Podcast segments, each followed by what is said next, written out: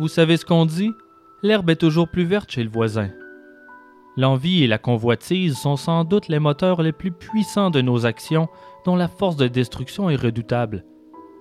Ce n'est pas un secret que beaucoup trop d'entre nous préfèrent écraser leur prochain pour s'élever plutôt que de travailler pour accomplir. Cette émotion toxique s'explique facilement. Lorsque l'on convoite quelque chose que d'autres possèdent autour de nous, il est très humain de ressentir de la frustration, de se sentir inférieur ou même imaginer le succès des autres comme un échec personnel. D'ailleurs, le secret du bonheur se cache peut-être justement là. Pour être heureux, ne devrions-nous pas arrêter de se comparer? Malheureusement, l'être humain est plus souvent qu'autrement aveuglé par l'envie de ses frustrations, jetant par le fait même un voile sur sa morale. Quand la jalousie nous ronge, il n'est pas rare que nous voulions nous approprier le bonheur des autres, et parfois, certains vont trop loin et perdent le contrôle. Je suis Simon Predge, et vous écoutez Ars Moriendi.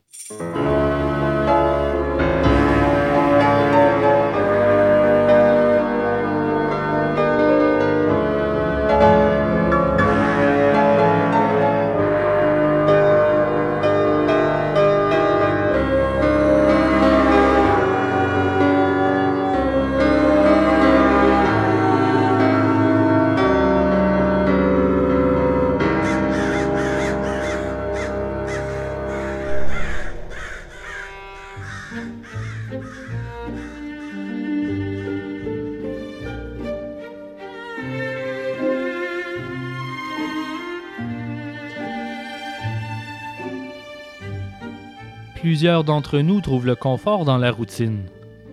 On se lève le matin, on va travailler, on revient à la maison, on passe du temps avec nos familles, on va dormir, puis le lendemain, on recommence le même manège, encore et encore, jour après jour.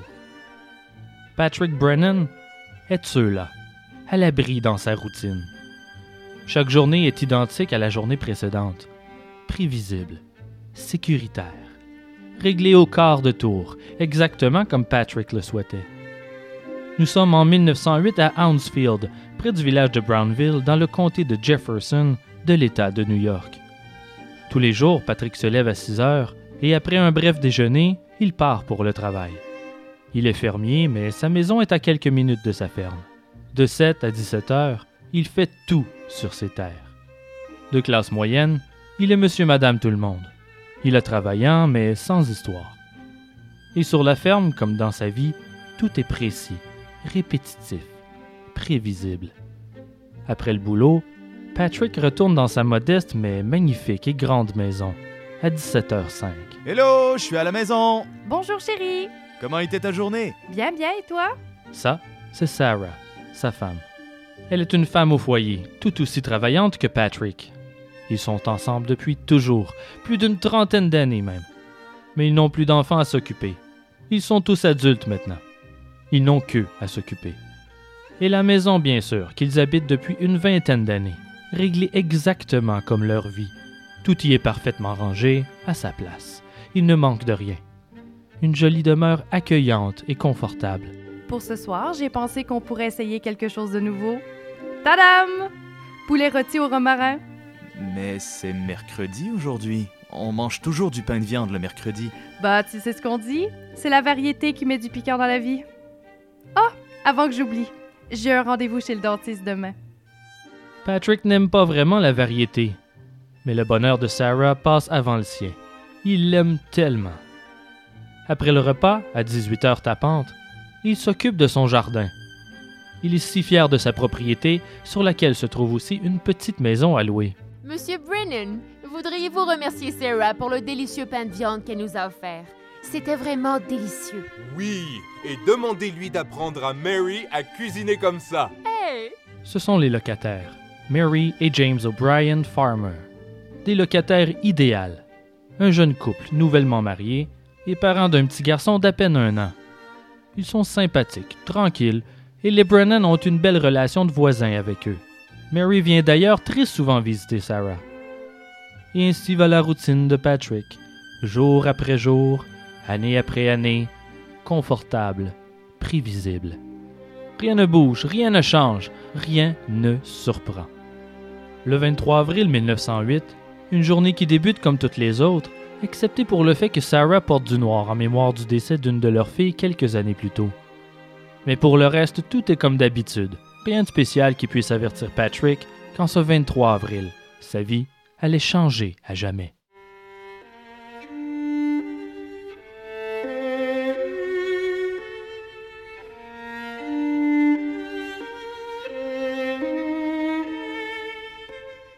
Il est 17h05. Il revient de sa journée de travail à la ferme et lorsqu'il s'apprête à entrer chez lui, la porte est verrouillée.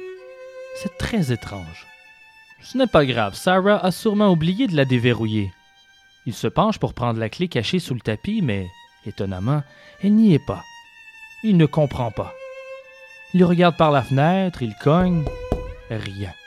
Il n'y a aucun mouvement à l'intérieur. Mais où peut bien être Sarah?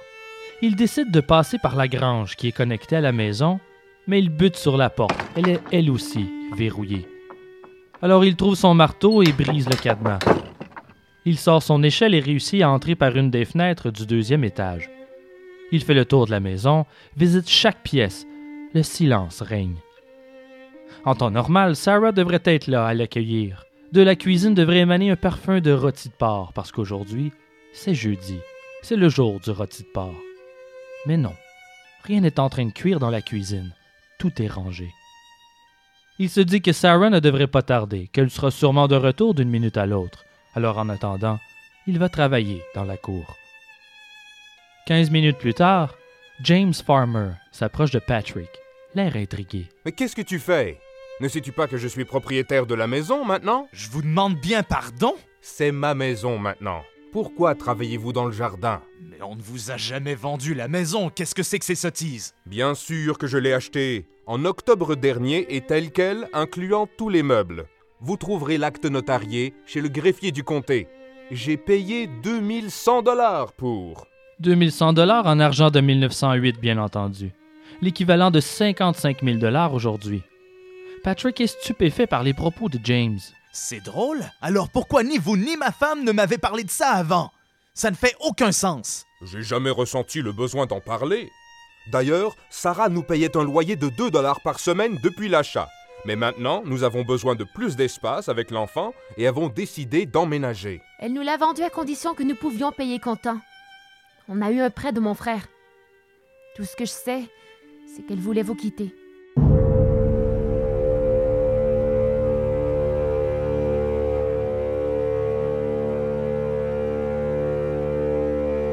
Patrick est sous le choc.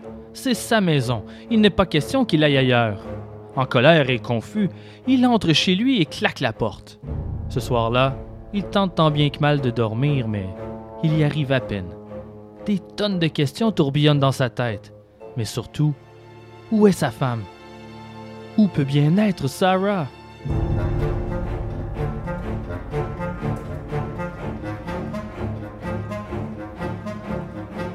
Le lendemain matin, Sarah n'est toujours pas rentrée. Il part en direction du poste de police pour rapporter sa disparition, mais on lui dit qu'il doit attendre 48 heures, qu'elle va sûrement rentrer, qu'il est trop tôt pour sauter aux conclusions. Patrick décide donc d'aller travailler, comme à son habitude. Mais à son retour ce soir-là, il bute à la porte verrouillée. Mais cette fois, sa locataire, Mary, répond. Elle lui annonce qu'ils ont emménagé durant la journée, qu'il n'est plus chez lui. Débarque alors James qui tend une lettre à Patrick. Désolé Patrick, vous ne nous laissez pas le choix. C'est un ordre de la Cour vous demandant de vous tenir loin de la maison. Sinon, nous serons obligés d'appeler les autorités. Patrick la lit, stupéfait. Les papiers sont officiels et signés par un avocat. Il demande à voir les documents de vente de la maison. Et James lui tend. La signature de sa femme Sarah se trouve au bas du document. Il n'en revient pas. Comment a-t-elle pu faire ça? C'est impossible. Je suis désolée de ce qui vous arrive, Patrick. Mais vous avez toujours été si gentil avec nous. Vous pouvez dormir dans la maison à louer en attendant, si vous voulez. Venez au moins ramasser vos vêtements et vos objets personnels. Mais où se trouve ma femme, bon Dieu? Je ne sais pas. Je, je suis désolée. Je n'en ai aucune idée. Elle ne nous a rien dit.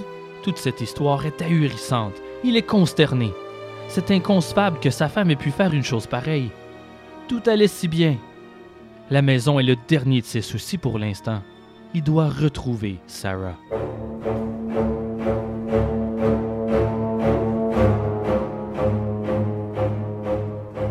Inquiet et désespéré, Patrick va ce soir-là chez un ami en ville, James Rattray. Anxieux, il pose des questions. Est-ce que sa femme lui a mentionné quoi que ce soit? L'avez-vous entendu parler qu'elle voulait vendre la maison? Rattray dit que non. Toutefois, il est vrai que les farmers propageaient la rumeur qu'ils avaient acheté la maison depuis quelque temps, et tout récemment, qu'ils avaient vu Sarah s'acheter des vêtements hors de prix, avant de quitter pour la ville de Duluth. À d'autres, ils ont raconté qu'elle quittait pour Watertown, et qu'elle voulait que ses objets personnels soient livrés chez Rattray. Patrick enquête sur chaque histoire racontée par le voisinage. Il veut en avoir le cœur net. Elle ne s'est pas présentée à son rendez-vous chez le dentiste le jeudi matin. Personne ne l'a vue à la gare de train, aucune trace de Sarah. Chacun des tuyaux mène dans un cul-de-sac. De plus, lors de la première nuit de sa disparition, tous ses vêtements se trouvaient encore dans le garde-robe. Le dimanche, deux jours après avoir été expulsé de chez lui, Brennan rapporte officiellement la disparition de sa femme aux autorités et consulte l'avocat Floyd Carlyle. L'enquête est officiellement ouverte. L'avocat découvre que le transfert de propriété n'a pas été fait par Sarah Brennan, mais plutôt par une femme ressemblant à Mary Farmer. On en avise le procureur. Le lundi 27 avril, Patrick, le shérif Bellinger et son assistant débarquent à la résidence Brennan pour questionner James et Mary Farmer. Mary nie savoir quoi que ce soit sur la disparition de Sarah, mais le shérif remarque dès le départ sa nervosité. Elle est pâle et sa voix tremblote. Ils ne réussissent pas à lui soutirer de l'information, alors ils décident de fouiller les lieux. Ils ne quitteront pas sans réponse. Et ces réponses n'ont pas tardé à arriver. À la cuisine, une odeur étrange leur pique le nez.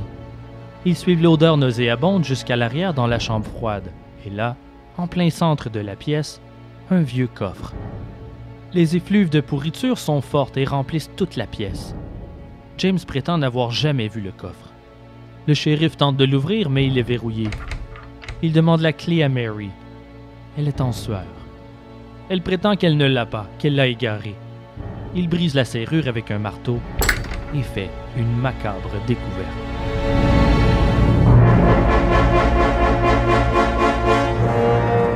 Dans le coffre se trouve la dépouille mutilée et sanglante de Sarah Brennan. Le coffre n'étant pas très grand, le corps a été forcé à l'intérieur. Alors que Patrick s'effondre en larmes sur le coffre, on passe les monottes au farmer et James dit Mon Dieu. Mais qu'est-ce que tu as fait? Que Dieu m'en soit témoin, je n'ai rien fait. M'écroulant sous la pression, au bout de quelques minutes à peine, Mary O'Brien Farmer avoue tout. Elle a tué Sarah Brennan.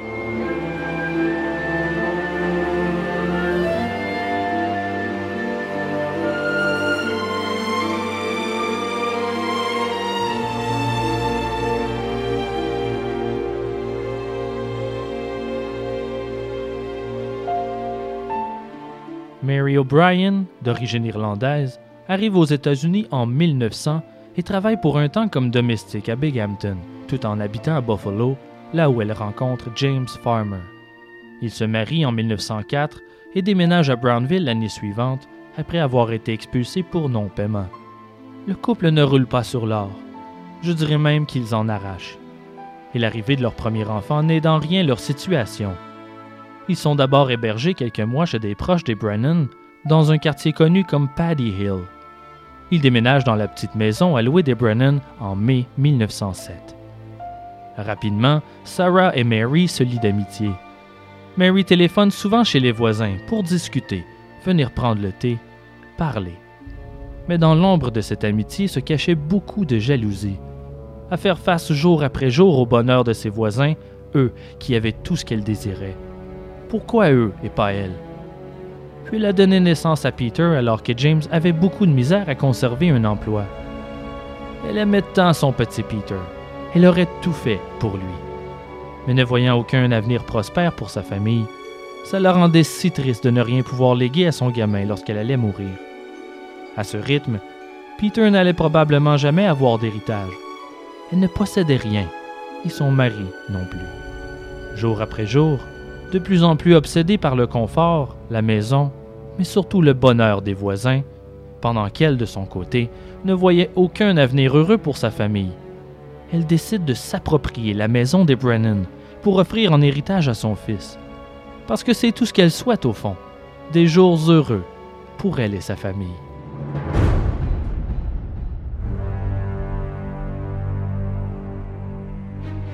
Durant une de ses nombreuses visites chez la voisine, elle vole l'acte notarié pour le falsifier.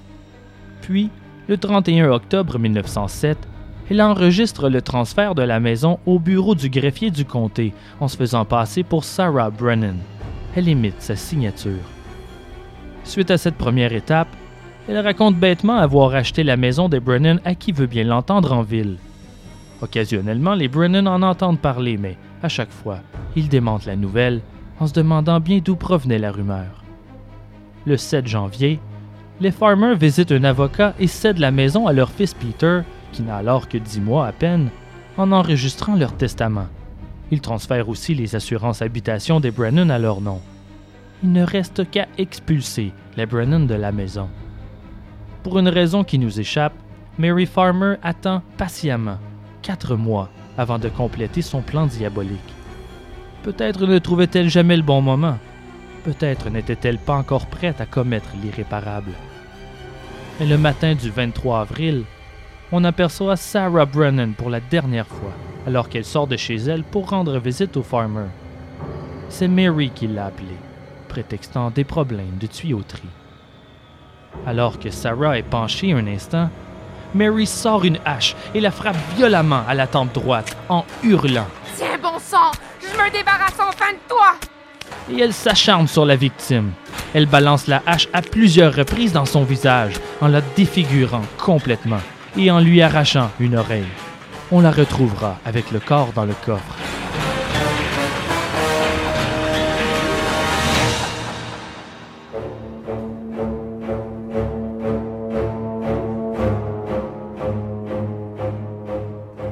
Elle nettoie le sang sur le plancher, lave ensuite ses vêtements tachés de sang.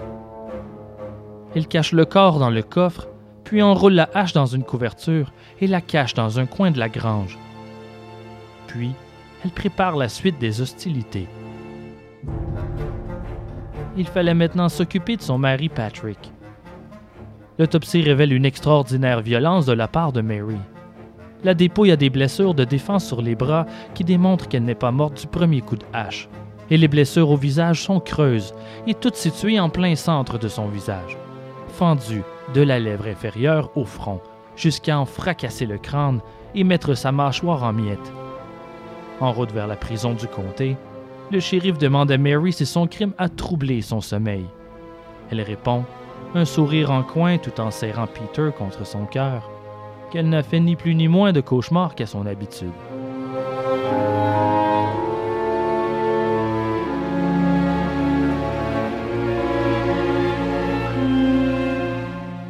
James Farmer est troublé et il ne semble pas être le type de personne sachant jouer la comédie. Il déclare ne pas avoir été au courant des agissements criminels de sa femme, qu'il est innocent. Toutefois, il est difficile à croire qu'il n'était au courant de rien. Il a non seulement signé certains documents de vente et demandé l'ordre de la cour pour tenir Patrick loin de la maison, mais il s'est aussi vanté à plusieurs d'avoir acheté la maison des Brennan sans jamais en discuter avec le principal responsable. Mais en même temps, lorsque le shérif retrouve le coffre incriminant, c'est James qui suggère de briser la serrure avec un marteau. Aurait-il fait la même suggestion s'il savait ce qui se trouvait à l'intérieur? Bref, le doute plane. Est-ce possible qu'il ignorait seulement le meurtre de Sarah? Il sera jugé, mais d'abord, le procès de Mary, qui débute en mai 1908.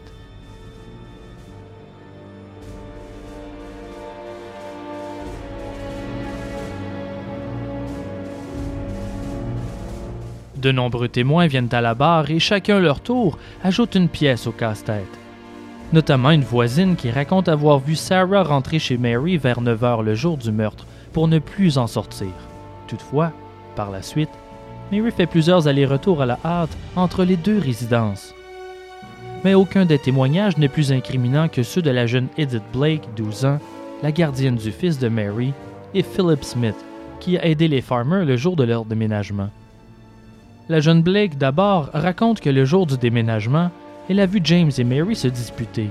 Puis James remit un trousseau de clés à sa femme en lui disant qu'il ne les voulait pas. Et Mary aurait tout simplement envoyé paître James en lui disant qu'il ne touchera pas le moindre cent. Elle raconte aussi que Mary l'a envoyé à la boutique pour acheter des produits nettoyants et qu'elle a passé beaucoup de temps à nettoyer la chambre froide dans laquelle on retrouva le coffre, en prenant bien soin de garder la porte fermée pour éviter que des curieux voient à l'intérieur. Dans son témoignage, Philip Smith lui raconte combien Mary était nerveuse autour du fameux coffre. Non seulement il était verrouillé, mais elle avait aussi attaché fermement le couvercle avec plusieurs cordages pour éviter qu'on puisse l'ouvrir. Elle a demandé l'aide de deux hommes pour le transporter, et elle ne cessait pas d'avertir que le contenu était très fragile. Le coffre était si lourd qu'ils ont dû se prendre à deux pour le déplacer. À partir du moment où le coffre a été déposé dans la chambre froide, elle ne laissait plus personne s'en approcher et refusait même de sortir de la résidence Brennan ou de s'en éloigner. Pour le jury, il n'y a plus aucun doute dans leur esprit, et Mary O'Brien Farmer est déclarée coupable de meurtre au premier degré et condamnée à la peine de mort à Auburn. Pendant ce temps, Patrick Brennan débute les procédures pour annuler la vente et redevenir propriétaire de sa maison. Peter, le gamin de Mary et James, est éventuellement envoyé à l'orphelinat du comté de St. Lawrence. Puis débute le procès de James Farmer. Après avoir fait témoigner les mêmes personnes et répéter la même histoire, le jury ne veut pas croire que James est innocent. Il est déclaré coupable. Toutefois, il va en appel.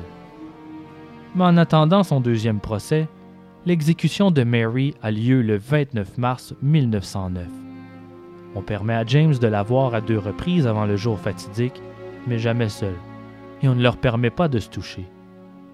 Le prêtre qui accompagne Mary vers la chaise électrique racontera qu'elle est restée froide et sans émotion dans les dernières heures avant son exécution, malgré sa peur évidente. Elle aurait longuement prié avec le père Hickey durant ces derniers jours, et elle a tenu sa croix de bois à deux mains tout au long de sa marche dans le couloir de la mort sous la recommandation du père Hickey, pour expier ses derniers péchés, elle signe une dernière déclaration stipulant qu'elle est l'unique responsable du meurtre et que James n'en savait rien.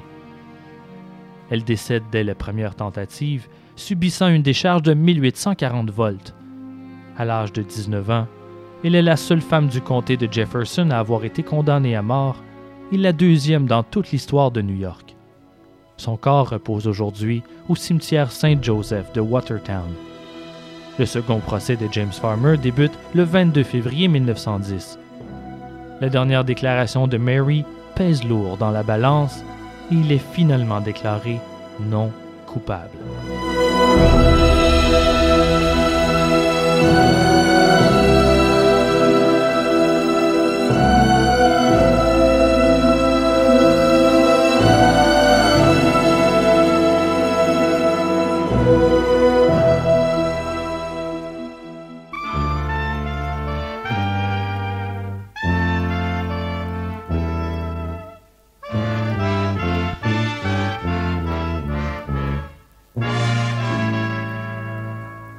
C'est maintenant l'heure de la chronique nécrologique, ce bref moment de dernier hommage qui nous fait réaliser notre fragilité et ô combien nombreuses sont les manières de quitter ce monde.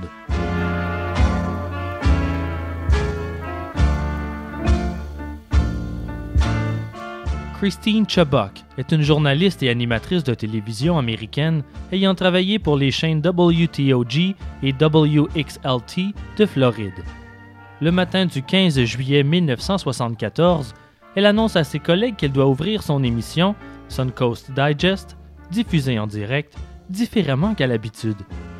Durant les premières huit minutes, elle couvre trois sujets d'actualité avant de présenter un reportage sur un restaurant local, mais la bobine du reportage se bloque et Christine revient en onde. C'est alors qu'elle déclare Pour rester fidèle à la politique de la chaîne 40, consistant à vous informer sur les dernières nouvelles en matière de scènes sanglantées de tripes et ce, tout en couleur, vous allez maintenant assister à une première à la télévision. une tentative de suicide. Elle sort alors un revolver et se tire une balle dans la tête, derrière l'oreille droite. Son corps s'effondre violemment vers l'avant et le directeur technique effectue un rapide fondu au noir avant d'enchaîner sur un film. Certains auditeurs appellent la police, tandis que d'autres appellent directement la station. Christine Chebok, qui est en dépression depuis plusieurs mois, est déclarée morte 14 heures plus tard à l'hôpital. Elle avait 29 ans. Je me demande si certains auditeurs n'y ont vu que du feu, habitués aux images choquantes et violentes d'actualité qui étaient le pain quotidien de la station.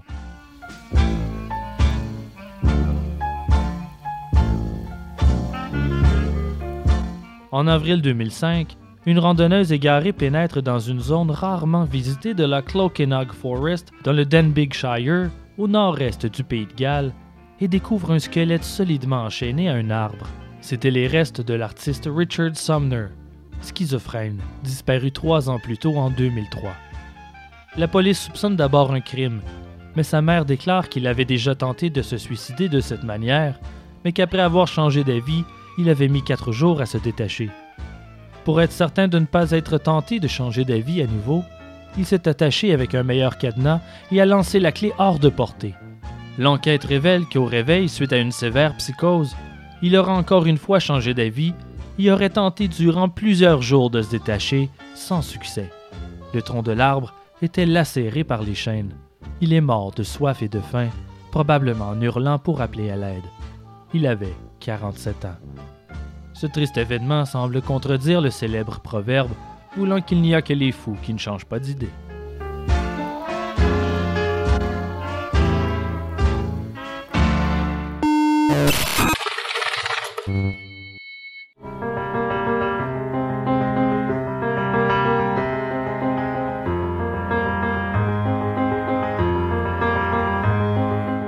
Ars Moriendi est produit par moi, Simon Predge.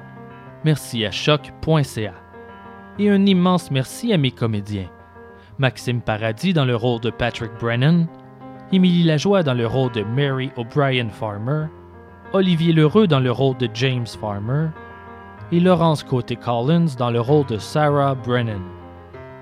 Merci aussi aux généreux donateurs, notamment Jessica Leclerc et Pierre-Luc Hamelin. Si vous désirez faire comme eux et aider le podcast, pour cette fois, je vous dirais patientez un peu. Ars Moriendi se lance dans l'aventure Patreon. Pour ceux qui l'ignorent, Patreon est un service en ligne sur lequel vous pouvez contribuer mensuellement pour aider à développer et financer le projet.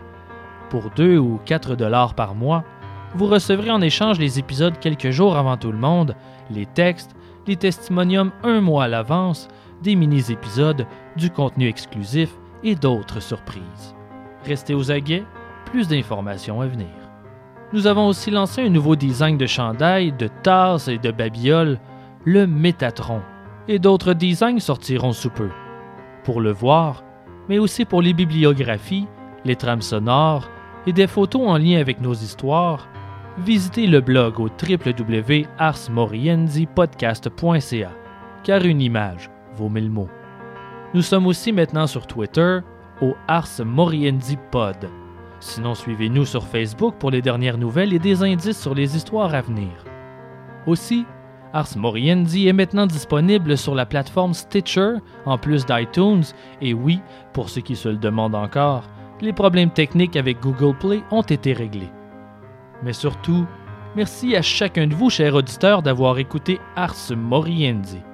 Vous êtes un public incroyable et je vous en remercie.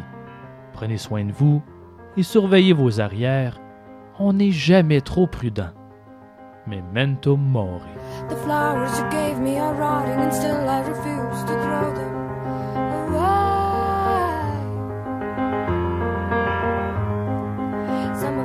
never quite